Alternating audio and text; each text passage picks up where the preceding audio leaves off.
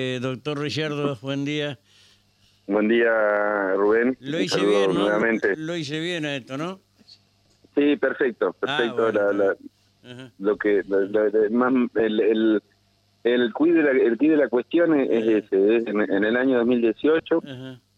eh, Mayoco decide talar una cantidad importante de árboles. era el intendente. era, era el intendente de su primer mandato. Claro. Estaba terminando su primer mandato. Ajá. y decide eh, talar toda una parte de, de- de árboles autóctonos para hacer una ¿Para playa, lo cual ¿Para hacer qué? para hacer una playa. Una playa. además, Sí, que dicho sea de paso, esa playa es la que tiene una denuncia penal porque ¿Una ese playa de primer verano... No, no, no, no, una playa con arena, con... con iba a tener palmeras, pero no tiene no Eso tiene no árboles. tiene pero ni agua ahí cerca. Y bueno, sí, la, la verdad que no ha funcionado mucho porque no ha tenido problemas con el agua, Ajá. con la bajante. Ajá. Pero bueno, eh, es una, es una, hicieron una, una, una playa. Ajá. Eh, la cuestión es que se comprometieron en ese momento, eh, se interpuso un amparo ambiental eh, solicitándole que, eh, que, que- que- mida el impacto ambiental y trate de alguna manera compensarlo, sembrando árboles ahí o en otra parte. o- Sí, sí. a lo cual. Él se presenta en el expediente tratándome de irresponsable, de que no me, no me había Sí. ido a informar, ni asesorar, ni nada, Sí, y que ya había un plan y que en tres meses iba a haber 80 especies de árboles instalados eh, y sembrados. Seguramente tenía razón porque ya están, ex- a ver, exultantes de alegría los árboles y todo. Y yo, yo me esperaba encontrar hasta sombra, pero eh, fuimos y no, no, la verdad que no hay ningún árbol. Quisieron contabilizar entre los árboles plantados dos macetas que hay en la entrada de la de la de la playa, y lo digo, lo digo en serio, no, no está en la contratación policial, no es una joda ni un chiste. Dos macetas las quisieron hacer pasar por, son dos macetas que tienen bonsai, eso sí, pero no, no, no son árboles de los de los que se habían comprometido. Con bonsai al aire libre. Sí, son unos pinitos, unos pinitos de, de- de- son qué lindo los pinitos. ajá.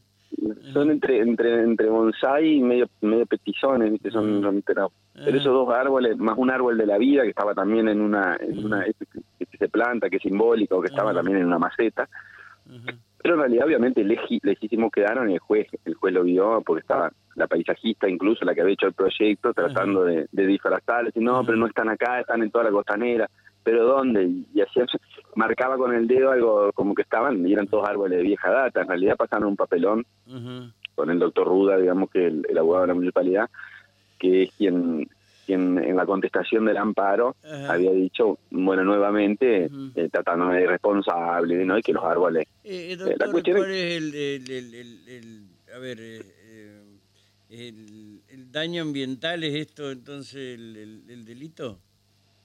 Eh, es, es el amparo ambiental, digamos, la, la figura del amparo ambiental en Entre Ríos me permite que cualquier eh, ciudadano que, que se sienta que, que- puede estar legitimado a reclamar ante una vulneración de, de- de derechos ambientales. En este caso fue una tala de más de 100 árboles.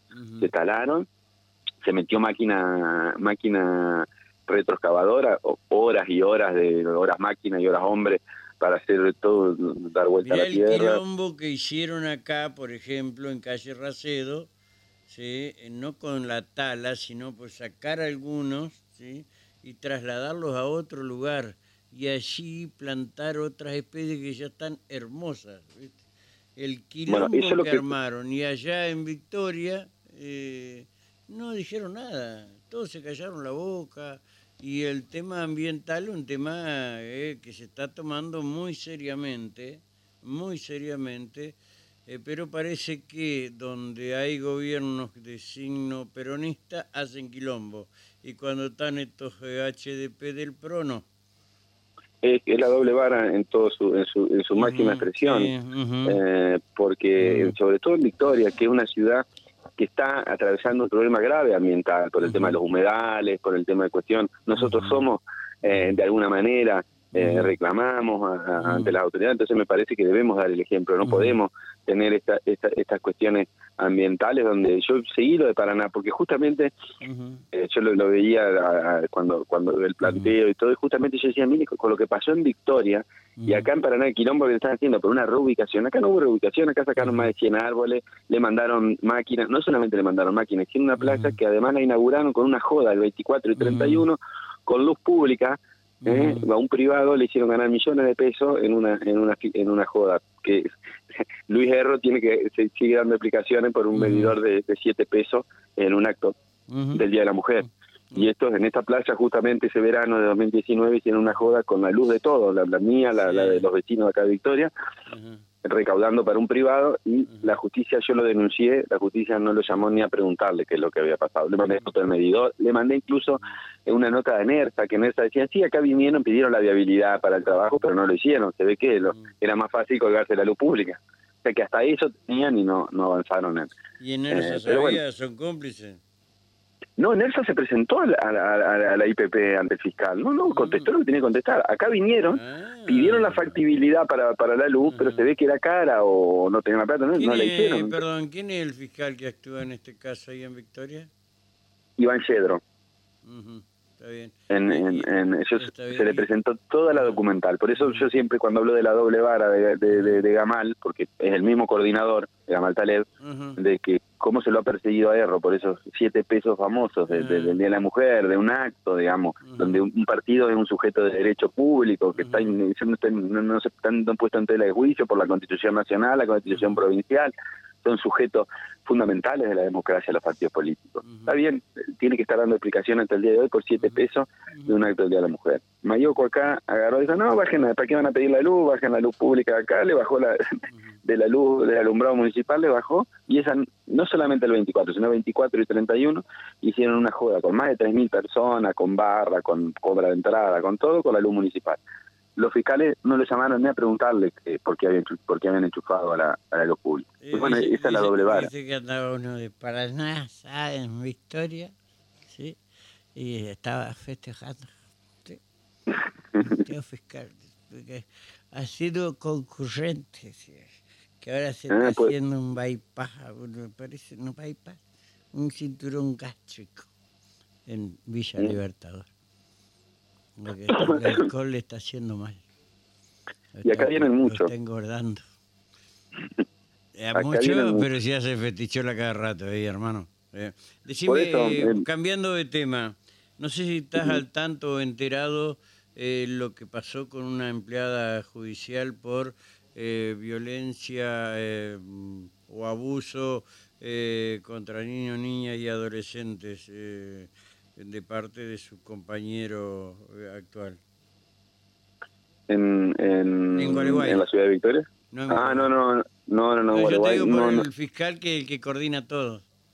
No, y bueno, eh, acá tenemos, obviamente, en, nosotros tratamos de, nosotros digo yo y algunos colegas, hay varios penalistas, digamos, que en la zona y en, que, la verdad que hemos sufrido y padecido. Yo creo que esta es la peor, bueno, no sé la peor porque todos hacen mucho mérito, pero eh, está entre en el podio de las peores coordinaciones de la provincia. Acá tenemos la doble vara full. Eh, acá fue donde se escribió eh, en esta coordinación de que, de que las denuncias contra Uriburu tenían un nivel de absurdidad de cuando una mujer, una colega lo, lo, lo, denunció por haberla por cuando cuando la quiso acosar en el, en el bar. Te, voy a decir una cosa eh, y quedó en el llamado. Eh, un día lo, lo hago llamar por el productor y el doctor eh, Gamal Taleb dice, esto es textual, ¿sí? Em, no, yo con ese hijo de puta nunca voy a hablar. ¡Ah, qué lindas palabras! La primera vez que lo digo esto, porque apareció, ¿no? Eh, porque me dio mucha bronca lo de la empleada judicial esta. Eh, no pensaba decirlo esto nunca, pero bueno, ese fue el tratamiento que hizo Gamal Taleb, no me lo dijo a mí, le reconocería su hombría de bien y que me lo diga en la cara, pero bueno, no, no puedo tener esa, esa oportunidad, ¿sí? Eh, se lo dijo al productor. Y... Lo que lo que pasa es que tienen tienen un tema un tema que, se han se han metido en la cuestión mediática, ellos tienen un asesoramiento mediático Sí. por parte de todos sabemos, de parte de, de, de- de eh, son los que forman parte. Eh, esto no, no tiene- obviamente que tiene ejecutores, que puede ser que puede ser el boletín oficial, son los medios satélites, son esas cuestiones, pero esto viene desde acá hay un proyecto, me, me parece que el. Ministerio Público Fiscal hoy está con un proyecto político, hoy está es parte, forma parte de un proyecto Bueno, político. pero es Eh, probable que ahora se les vaya terminando por el tema de eh, la organización que viene ahora, no solo del Ministerio Público de la Defensa, sino también de eh, la Procuración, del Ministerio Público Fiscal, que van a tener que ordenarse en muchas cuestiones, obviamente, y bueno, se les va a terminar esa eh, protección pecuniaria que tenían. y sería muy importante también que, que, que- que se avancen los legisladores en una reforma del Código Procesal Penal. No es necesario que- porque las leyes están todas escritas, hay que allanarse a la ley nada más. No, no, seguramente, pero va, va, va a servir. Yo creo que el proyecto de la, de la, de la sala penal es interesante para discutir al menos, pero es, es el momento Sí. de que creo que esto de que, de que se le pueda poner un, freno a, tanta discrecionalidad, Sí. a tanto atropello. No puede ser que, que, ellos decidan qué es delito y qué no es delito, que a Luis. Guerrero lo sigan persiguiendo por cuatro tarros de nieve de un corso de hace 15 años cuando sabemos que no robó. ¿eh? Entonces, eh, y acá en Victoria hay todo tipo de irregularidades. Acá en Victoria el secretario de gobierno vende la nieve en el carnaval, en su, en su, jugue- su juguetería, entonces, y no lo llaman a preguntarle nada. Y en Gualeguay a Luis Guerro en una concesión, ahora el martes, que le están haciendo parrilla toda la semana, el mantenimiento, que abrevia, que no abrevia, que va, que viene. Entonces, me parece que el, el- el nivel que hay de, de- de juegan a la política, juegan al, al- al- al- judicialmente, no le pueden dar respuesta a la gente, no hay respuesta, porque cuando alguien va con un caso de violencia de género, de abuso, de acoso, han hecho barbaridades, han hecho barbaridades, calamidades. Acá, el, eh, acá hubo, hubo- acá se abrevió un, un abuso de un abuelo a un nieto de seis años, lo llevaron a Nogoyá y lo abreviaron con una condena condicional. Entonces, cuando pasan esas cosas, cuando cuando se manejan con, con total y absoluta impunidad, del, al que ellos quieren le caen con todo el peso de la ley por una multa y al que y, y a los amigos nada, me parece que. Que están siendo, mira, eh, si hay un concepto que el peronismo revisó Ujú. es para el enemigo ni justicia, lo revisó Perón en el 73, evidentemente ellos no han revisado ese concepto. Ujú. Eh, doctor, gracias. No, no, no, gracias a vos, Rubén. Te mando un abrazo y gracias por el espacio y de los pocos medios que nos, Mm. que nos, que nos dan espacio. No te hagas problema.